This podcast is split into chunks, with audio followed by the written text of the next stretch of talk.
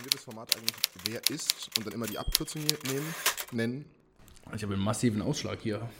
Okay. Also Adrian, nicht im Gesicht, also Adrian, auf der Tonspur. Adrian, jetzt, jetzt wird's ernst.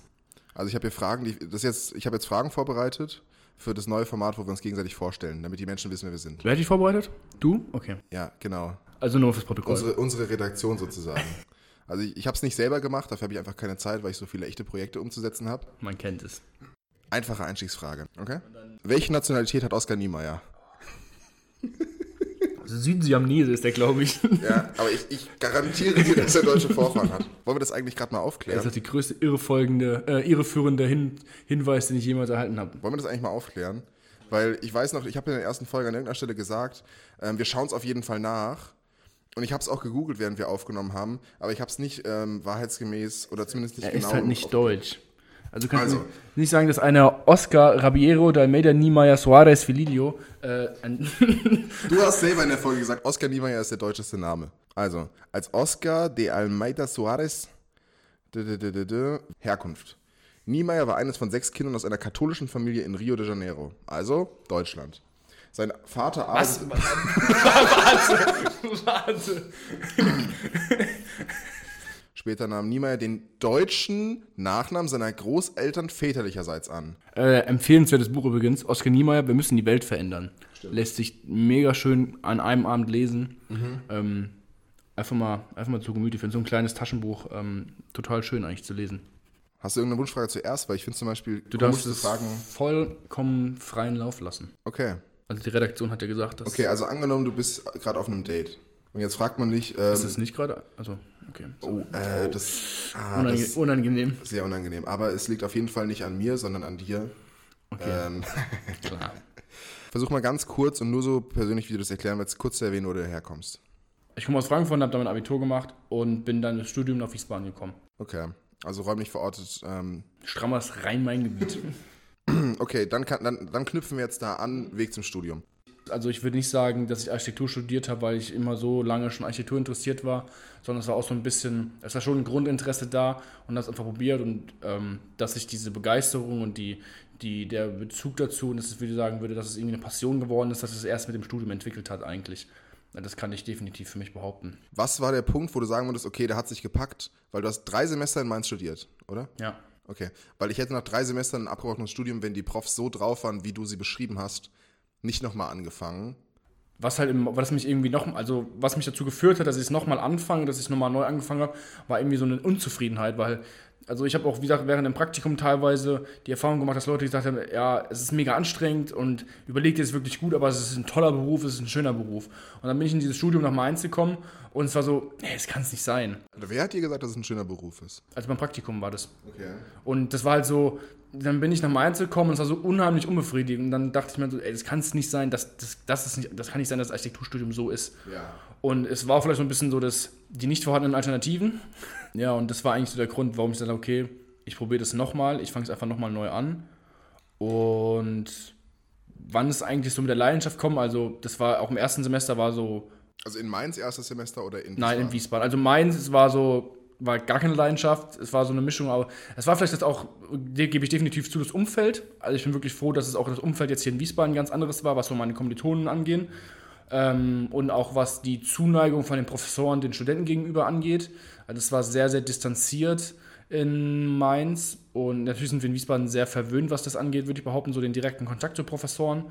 Aber ähm, auch wirklich, dass jetzt in Wiesbaden so der Punkt kam, wo ich sage, okay, das könnte was sein, was du dann den Rest deines Lebens machst und wo ich sagen würde, dass es eine Passion geworden, ist und Emotionen daraus wirklich hervorgehen, war, ich würde sagen, im vierten Semester. Und das war definitiv ein Projekt D. Also kann ich auch jetzt Projekt D, sag mal. Ähm, ich kann es auch ganz offen und ehrlich jetzt meine Zuneigung dir gegenüber aussprechen. Nein, also es ist einfach so, dass die Zusammenarbeit mit dir ähm, das auf jeden Fall hervorgebracht hat oder gefördert hat. Weil es einfach wirklich so war, dass es das erste Mal war, wo das so, es war so, ich weiß nicht, also wie wir zusammengearbeitet haben, es war eine total gute Atmosphäre, es war so dermaßen produktiv und es war auch wirklich, das, das, das Feedback war natürlich dann auch noch gut, so das spielt natürlich immer auch eine Rolle, so man kann natürlich toll arbeiten, weil wenn das Feedback scheiße ist, ähm, auch wenn man sagen kann, okay, was die Dozenten sagen, das muss man auf die Goldwaage legen oder das ist nicht immer alles zu 100% wahr, aber trotzdem du bist im Studium so, da bist du auch erstmal auf das Feedback von den Do Dozenten angewiesen. Und deswegen würde ich definitiv sagen, es war Projekt D im vierten Semester, wo das anfing, wo ich sagen kann, okay, so, das funktioniert so die eigene Motivation, man entwickelt irgendeine eine Arbeitsweise. Ich würde auch sagen, dass das einfach damit einherging, dass man halt dann im vierten Semester schon eine gewisse Erfahrung hat einfach und sich gewisse ja, Rituale oder einfach eine gewisse Arbeitsweise aneignen kann. Und da hat es definitiv von mir, also war jetzt kein Klick, jetzt ist es soweit, sondern es war so ein schleifender Prozess. Ich meine, klar, die vorherigen Semester waren auch schon so, okay, es läuft ganz gut, man bekommt gute Noten, man bekommt gutes Feedback, man, man findet sich zurecht, man entwickelt sich. Aber ich würde sagen, wirklich von Leidenschaft kann ich für mich erst ab dem vierten Semester sprechen. Und da muss ich einfach sagen, spielst du keine unerhebliche Rolle, wenn man so sagen kann. Also ist einfach so, ja. Also eine Frage ist ja auch noch, was möchtest du mit dem Studium machen? Und anknüpfend wäre halt gewesen, hat zu dem Zeitpunkt, als du gemerkt hast, dass Architektur eine, eine richtige Passion ist, auch schon der, der, Gedanke eine Rolle gespielt, was du später damit machen willst? Oder war das erstmal nur das Studium? Man kann sich auch nur fürs Studium begeistern, das ist ja völlig gerechtfertigt. Also, wo ein Punkt auf jeden Fall, wo es mir klar wurde, war, dass ich unheimlich viel Zeit investiert habe und es unheimlich anstrengend war, aber das zu keiner Zeit eine Belastung war. Mhm. Also, ich, das war so ein Punkt, wo ich realisiert habe, okay, das ist wirklich was, was, was, was, das ist einfach nicht, was mir irgendwie nur Spaß macht, sondern das ist wirklich, wo ich mich für begeistern kann. Also ich muss wirklich zugeben, ich, tu, ich kann mich nicht so schnell und einfach für Sachen begeistern, weil ich auch ein sehr, sehr ungeduldiger bin, Mensch bin und wenn es nicht sofort irgendwie geil ist und Spaß macht, so, dann bin ich so, dann lass es auch einfach. Ist es nicht die Sache, die du in Bewerbungsgesprächen immer sagst, wenn man dich fragt, was deine Schwächen sind? Verdammt, ich habe dir eindeutig zu viel erzählt schon von mir. ähm... Nein, aber ich weiß, rückblickend kann ich gar nicht sagen, ob das da schon so war, okay, das ist dann auch neben dem Studium eine, eine, eine Leidenschaft geworden. Aber es war schon so, dass es dann im vierten Semester auch anfing und dass ich dann Sachen wirklich also aus Eigeninitiative gelesen habe, ich habe mir Sachen angeschaut, ich bin, keine Ahnung, wenn es dann irgendwie... Wenn man nicht nach der Uni aufhört. Genau, wenn man, einfach, wenn man einfach drüber nachdenkt, so, keine Ahnung, du gehst abends mhm. ins Bett und dann denkst du immer noch über das Projekt nach. Mein Projekt oder die Uni ist ja in dem Moment dein Beruf und das ist einfach so, dass es sich darüber hinaus beschäftigt und auch versucht dann irgendwie mit anderen Leuten drüber zu reden. Und man guckt irgendwie, egal wo man in Urlaub ist, guckt man, gibt es da irgendwas, was man sich anschauen kann, so, das war alles dann so, so ein schleichender Prozess, wo es dann irgendwann so realisiert hat, okay, krass, also das ist wirklich, dass das irgendwie, ich glaube, so ein bisschen kann man das vergleichen, wenn man sich in so einen Menschen verliebt, ja. weil das ist ja nicht so, was man sagt, okay, jetzt liebe ich den Mensch, sondern es ist einfach so, das sind verschiedene Ereignisse, die irgendwie dazukommen und irgendwann ist es einfach so. Oder genauso ist, wie man seinen Körper, also wenn man trainieren geht oder sowas, man ist ja nicht so, jetzt bin ich stark, sondern es ist einfach so, wenn du dich, wenn du zehnmal trainieren gehst, siehst du keine Veränderung. Aber wenn du ein ganzes Jahr, jeden Tag oder jeden zweiten, dritten Tag trainieren gehst, irgendwann ist es ein Prozess, dass du auf einmal dastehst und sagst, okay, man sieht eine Veränderung an mir. Mhm. Und ähnlich so finde ich es beim Studium, dass da ganz viele verschiedene Sachen sind, einfach passiert sind, die nach und nach dazukommen, wo ich jetzt rückwirkend sagen kann, das war irgendwie ein Prozess, wo ich sagen kann, jetzt stehe ich da und würde behaupten, das Studium hat mir unheimlich viel Spaß gemacht. Ich freue mich unheimlich sehr auf den Master noch, auch mit Hinblick so nochmal weiter spezialisieren, sich in verschiedene Bereiche die Möglichkeit zu haben, nochmal reinzuschauen, einfach nochmal weiter zu lernen, aber genauso freue ich mich dann auch auf die Zeit danach und sagen, okay, das ist wirklich was, was ich als Beruf ausüben möchte. Deswegen war so, vielleicht diese Phase am Anfang war das, was du beschrieben hast, so, okay, das Studium macht mir Spaß, dass es nur diese Phase war, so die ersten ein, zwei, drei Semester weil es halt gut lief, man hat gutes Feedback bekommen, man hat gute Noten bekommen. Das war so die Phase, das Studium macht mir Spaß und ab dem vierten Semester war es dann, wo man sagen kann, das ist mehr als nur ein Studium oder mehr als die Materie an sich, der Kern der ganzen Sache macht mir eigentlich Spaß und nicht nur jetzt mal hier studieren. Was, erinnerst du dich noch an einen Moment, wo du eine Eingebung hattest in dem komischen Moment? Ja, gibst du. Also wir waren, also dazu erklären, war sogar zu Projekt D, um dazu erklären, Projekt D ist bei uns in der Uni so ein Städtebauprojekt ähm, wo man ein größeres Areal bekommt, quasi zur Verfügung gestellt bekommt und dann muss man da erst städtebaulich eine Lösung finden, einen städtebaulichen Entwurf anfertigen und dann geht es in den Vertiefungsbereich, wo dann Wohnungsbau geplant wird. Und ähm, ich weiß noch, wir hatten ja damals dieses, damals dieses Projekt, dass wir eigentlich größere Blockrandbebauung genommen haben und haben die halt positioniert und haben dann versucht, eine Differenzierung zwischen öffentlichem und privaten Raum, dass im Kern dieser Blockränder, dass der private Innenhof von den Bewohnern ist und dazwischen quasi das städtische Leben stattfinden kann und der Innenhof, dass der abgehoben ist, was die Höhe angeht, äh, von den Außenraum, einfach, dass eine Differenzierung stattfindet. Und ich bin einmal mit meinen Eltern, da waren wir spazieren und dann gibt es nämlich bei uns in der, in der Nähe, von wo meine Eltern wohnen, gab es eine Bebauung, da war das ganz, ganz ähnlich. Da war ein Blockrand, auch ein ganz normaler Blockrand, der war offen an einer Stelle und auch diese Erschließung zum Blockrand war rechts und links so Gartenterrassen, also ganz, ganz ähnlich, wie es bei uns auch war. Und es war so, du hast diesen Innenhof gar nicht gesehen, weil es einfach nur voll mit Grün war. Es war nur ein Riesenbaum.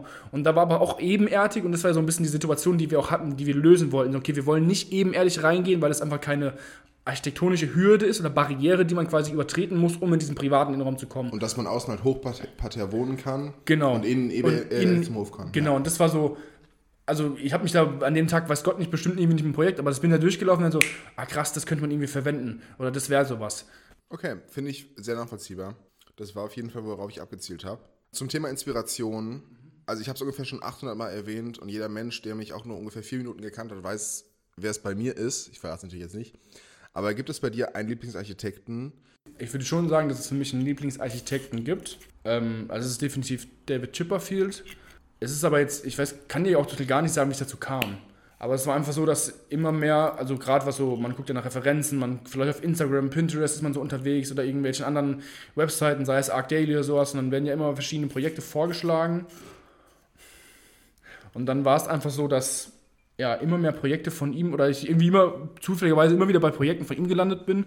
Und dann habe ich es mal versucht, irgendwie so hinterzufragen, so hinterfragen, warum eigentlich. Und was ich immer an ihm so schön finde, ist, dass er ja, ich weiß nicht, also es, ist es gibt definitiv Projekte auch von ihm, wo ich sage, ich bin jetzt kein, kein, kein Engstehender, der sagt, alles ist geil von ihm. Es gibt definitiv auch Projekte, wo ich sagen würde, okay, die ich, würde ich jetzt nicht so unterschreiben oder die finde ich jetzt nicht so toll. Aber ich weiß nicht, er ist einfach, er schafft es, so eine, er macht ja wirklich Riesenprojekte. Also sind ja Riesenprojekte, das sind ja Millionenprojekte, das sind auch teilweise Hochhäuser, Riesenwohnanlagen in London oder sowas. Und trotzdem finde ich, schafft er es bei diesen großen Projekten irgendwie eine Sinnlichkeit, Sinnlichkeit reinzu, reinzubringen. Gerade wenn's, wenn's, wenn man so Innenräume ansieht und sowas, wie dann Situationen sind, sei es jetzt irgendwie ein großes Haus, wie jetzt das Treppenhaus ist. Und dann ist es trotzdem irgendwie so, dass es so eine, ja, das ist eben so ein, das ist einen berührt, finde ich. Wenn ich da bin, wenn ich die Bilder anschaue, so ich muss zugeben, ich war jetzt leider noch kein Projekt, habe ich mir vor Ort angeschaut, aber so reines Visuelle über die Bilder ist es so, dass es trotz dieser Größe der Projekte mich begeistert und okay, irgendwas ist da so was Berührendes. Es ist ja zum Beispiel so, dass es ganz andere Architekten gibt, also zum Beispiel John Pawson, gibt es ja diese Kapelle, diese hölzerne Kapelle. Und es ist ja ein, ein, es ist ein winziges Projekt, aber das hat ja so eine Sinnlichkeit mit diesem einen Fenster drin, wo genau da das Licht reinscheint und das ist sowas, was einen berührt. Und ich finde einfach, dass Chipperfield es schafft, so eine Sinnlichkeit, die einen da berührt, auf Riesenprojekte zu übertragen oder auf ganz, ganz große Projekte zu, zu übertragen. Und das finde ich einfach, also das begeistert mich bei ihm und das finde ich sehr bewundernswert. Hast du ein Beispiel für so ein Projekt? Also ein Projekt ist definitiv in Berlin die James Simon Gallery. Ähm, ich, ich muss auch ehrlich sagen, es, ich, mir fällt es auch fast schwer, das irgendwie zu beschreiben, warum. Und ich habe auch schon mit einem Arbeitskollegen da ganz, ganz scharfe Diskussion drüber geführt. So. Der Heiko. Der Heiko, Grüße gehen raus. Ähm, du hörst wahrscheinlich eh nicht, aber Ja, warum eigentlich nicht? ja, ich muss ein bisschen Werbung machen auf der Arbeit. Flyer verteilen, Flyer und so, Sticker. Apropos, Postkarten. Nein, aber die dachte, diese James Simon Gallery ist so das, was ich einfach. Also zum einen schafft er es, es ist total, das ist ein Gebäude, was im 21. Jahrhundert gebaut wurde, man sieht das sofort, aber trotzdem schafft er es, weil die, Museumsinsel in Berlin ist ja so ein geschichtsträchtiger Ort, also wenn du überdenkst, was für Gebäude da stehen, was für Häuser da stehen, und trotzdem schafft er es, das irgendwie so einzugliedern und so eine Selbstverständlichkeit dem Ganzen zu geben und das finde ich irgendwie das Schöne, so, es ist ja auch mit diesem mit, den, mit, den, mit dem Arkadengang, der dann quasi anknüpft an, das, an die Nachbarbebauung. So, natürlich kann man sagen, boah, ist schon profan und sehr, sehr einfach, irgendwie jetzt einfach das fortzuführen. Aber trotzdem ist es irgendwie so, dass es so diese gute Mischung aus, okay, das ist was Neues, aber trotzdem ist es so, dass er den, die Umgebung zu 100% respektiert. Zu 100%. So, das hat irgendwie, manche sagen, okay, das hat irgendwie die Anmutung von so einem alten griechischen Tempel oder sowas. Oder, aber Zum Beispiel Günther Jauch. Ja, der da sch- scharf kritisiert, ja gut, das war ja was anderes, das war ja bei dem, bei dem anderen Museum. Echt? Das war. Ich dachte, das wäre, ich dachte, das wäre Simon Gallery gewesen. Nee, das, das war die Restaurierung von Neuem Museum. Da sind die ja stumm gelaufen, weil. Chip- Das ist, zum Beispiel, das ist auch, ja, auch so ein Projekt. Das, also, ich weiß, dass du, dass dich dieses Treppenhaus nicht so kriegt, das hast du ja mal erzählt so. Aber das ist zum Beispiel sowas, ähm, da gab es ja. Natürlich ist es, ein, es ist nicht eins zu eins restauriert, wie es damals mal aussah. Ich meine, man muss sich erstmal beschäftigen, wie es aussah und wie es jetzt aussieht. Das ist auch so eine Frage, ob man das überhaupt noch vertreten kann, dass es dass es nochmal so aussehen würde, heutzutage im 20., und 21. Jahrhundert, so wie es damals gebaut wurde. Aber trotzdem es schafft er es einfach so, dass man das trotzdem irgendwie, also die Bilder, die ich da sehe, so, so dass man da einfach, man, ich, ich fühle es irgendwie. Also ich habe so zwischen den Zeilen rausgehört, dass Chipperfield vielleicht dein Lieblingsarchitekt ist. Richtig. Habe ich das so, habe ich das so richtig aufgenommen? Ja. Also du warst zweimal in Berlin für die Uni, aber hast dir nichts von Chipperfield angeguckt, Nein, weil es vor der Zeit war, als Chipperfield dich so beeindruckt hat. Sehe ich das richtig? Ja, ja, doch. Okay. Kann man eigentlich so sagen. Okay, aber okay, meine eine Frage ist nämlich noch, was waren deine Lieblingsmodule an der Uni neben Projekt? Also neben dem Projekt sind definitiv Exkursionen. Also ich habe auch immer versucht, eigentlich so viele wie möglich mitzunehmen. weil es auch so ein bisschen ja, die Möglichkeit bietet, Architektur, logischerweise, wir sind schon im Studium so, die haben immer was mit Architektur zu tun. Die Professoren denken sich auch was dabei, wenn sie gewisse Städte aussuchen. Was war deine Lieblingsexkursion? Hamburg mit Farani und Ge Georg Ebbing. Das war im vierten Semester, gell? Doch, Ruben war im zweiten Semester. Ruben, Sven und Bene, Marcel waren Marcel im zweiten war dabei, Semester. Ja. Weil für die war das ja Projekt B und dann waren wir im vierten Semester. Ja. Und das war auch das erste Mal, wo ich sagen würde, wo einfach, es war einfach der Kontakt mit den Professoren so eine unheimliche, lockere und entspannte Stimmung war. Ja. Also das war, ich weiß nicht, wie es bei dir ist, aber ich habe definitiv auch mitbekommen, dass es von anderen Leuten halt so, äh, ihr Schleimscheiß und sowas. Aber Echt? ja, definitiv. Nee. Ja. Die üblichen. Können, können wir uns ja wohl denken. Ich habe mich nie über Menschen, die viel mit Professoren zu tun haben, im, äh, im, Studium lustig gemacht. Vielleicht aber auch eben deshalb, weil wir die waren, die am ehesten engen Kontakt mit denen hatten.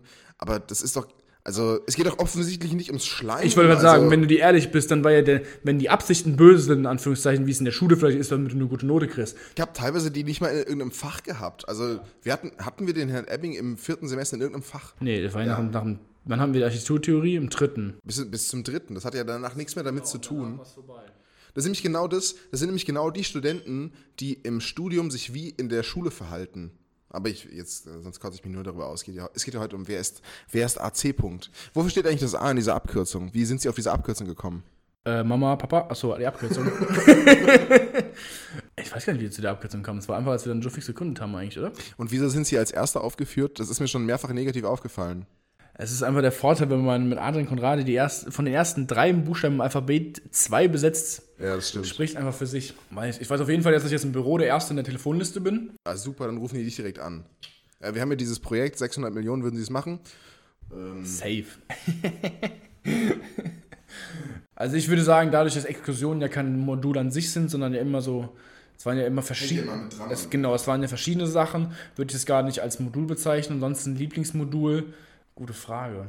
Das war also eine geniale Redaktion, ey.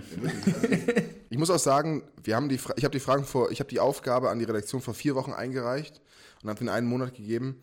Ähm, und die haben wirklich, die haben Tag und Nacht gearbeitet. Also die haben mich, die hassen mich inzwischen. Aber ich habe gesagt, nee, die Fragen brauchen wir, weil das ist der Grundstein für eine komplette Reihe. Da kommen sechs Leute noch nach. Das muss jetzt, das muss abliefern einfach. Das muss, das muss knallen. Das muss richtig reinhauen.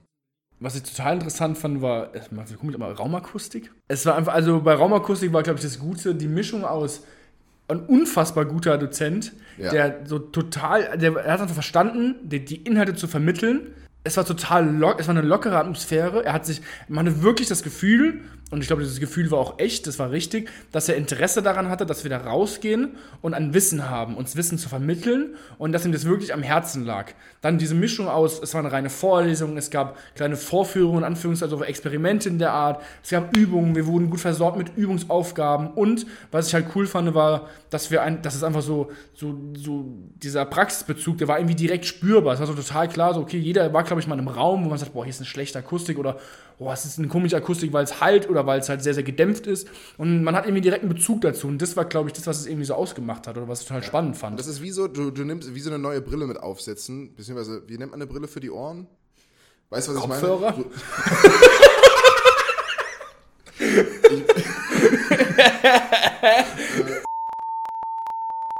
was ist deine Lieblingsarbeitsweise im Entwurf? Also ich muss sagen, dass ich das es kommt vielleicht ein bisschen kurzfristig, aber dass ich diese Arbeitsweise jetzt erst mit der Thesis entwickelt habe, wo ich wirklich sagen kann, ich habe ein grobes Gerüst, wie ich vorangehen oder wie ich vorgehen kann, einfach einen Weg zu haben, okay, dass ich weiß, das kommt jetzt, das kommt jetzt, so fange ich an, so gehe ich rein. Und am Anfang ist es so, das hat mir jetzt bei der Thesis mega viel geholfen, dieses Begleitseminar. Einfach diesen Ort, wo es ist und was es ist, einfach zu 100% auseinanderzunehmen, um mhm. wirklich in die Einzelteile zu zerpflücken. Sei es jetzt das Grundstück, wo steht es, was, was für Besonderheiten, im städtischen Kontext, was auch immer. Dann natürlich die Typologie an sich, die Aufgabe, was, was bringt das mit sich. Bei uns war es ja bei der Thesis ganz, ganz viel, also Kino, Wohnen, Einzelhandel ähm, und Büro. Das war halt einfach sich damit beschäftigt, so was, was bringt das mit sich, was, sind die, was, was muss das bieten können, dieses Haus, um diesen Typologien gerecht zu werden. Also erstmal wirklich eine grundlegende, eine grundlegende äh, Analyse. Und dann der nächste Schritt, für einen selber festzulegen, was soll dieser Entwurf können. Einfach aus dieser Analyse Fragen zu entwickeln, die dann mit dem Entwurf beantwortet, beantwortet werden können.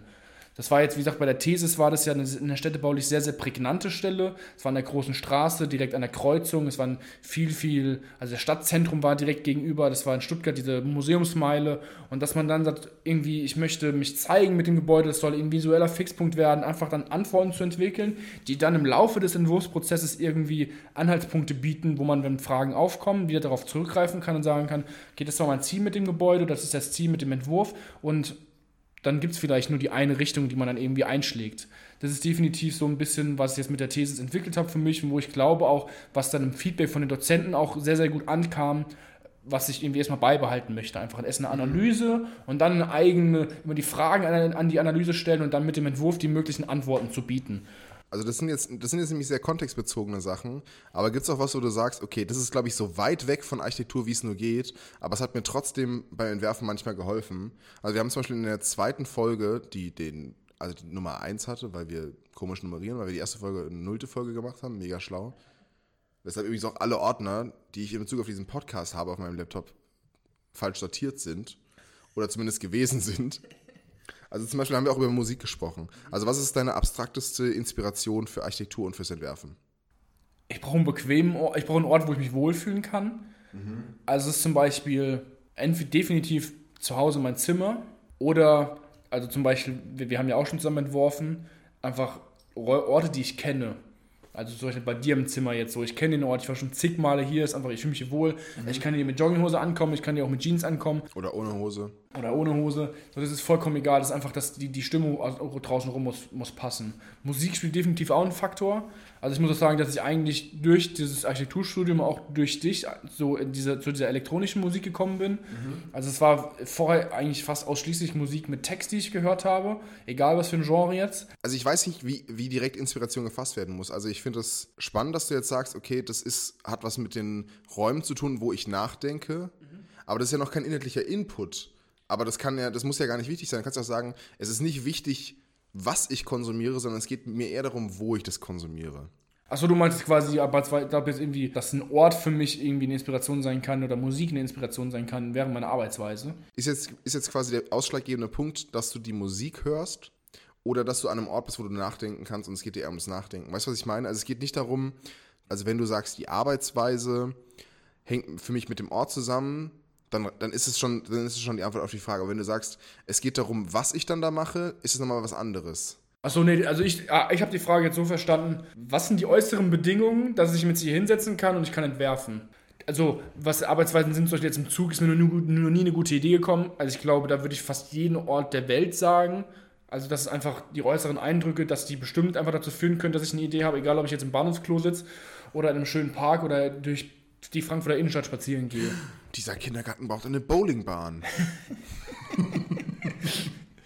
Nein, aber so wie ich das verstanden habe, ist einfach so, was sind die Bedingungen, dass ich mir jetzt hier hinsetzen kann und dann fange ich an zu entwerfen oder dann fange ich an zu arbeiten. Mhm. Ruhige Räume und dann geht es definitiv, ist Musik einfach ein großer Faktor. Ich weiß nicht, der Herr Hoger hat uns mal gesagt, entwerfen Sie mal ohne Musik. Weil, und er, weil die Story, an die ich mich erinnere, hatte er gesagt, dass er, eines seiner ersten Projekte oder so war das, dass er auf so ein Schloss gezogen, also zum Arbeiten Ach, auf so einem Schloss war. Und dann war das, deswegen, das fand ich ein bisschen widersprüchlich, weil auf der einen Seite mit diesem Gedudel, das hat er so ein bisschen abwertend geklungen, hat gemeint, arbeiten Sie mal ohne Gedudel. Und dann hat er aber erzählt, dass er auf diesem Schloss war und wo er nur Vogelgezwitscher gearbeitet hat, hat sich gewundert, warum er verdammt nochmal nicht produktiv war. Und dann ist er wieder in die Stadt gezogen und dann hat er, ah, das Gerausche, die Autos, die Fahrer, das Klappern, das Klingeln, das Hupen draußen so. Und da war er auch wieder total produktiv. So. Und da ist es bei mir definitiv, das ist eigentlich so ein Teil irgendwie die Musik, weil ich, ich würde sagen, ich bin sehr, sehr empfänglich für Musik.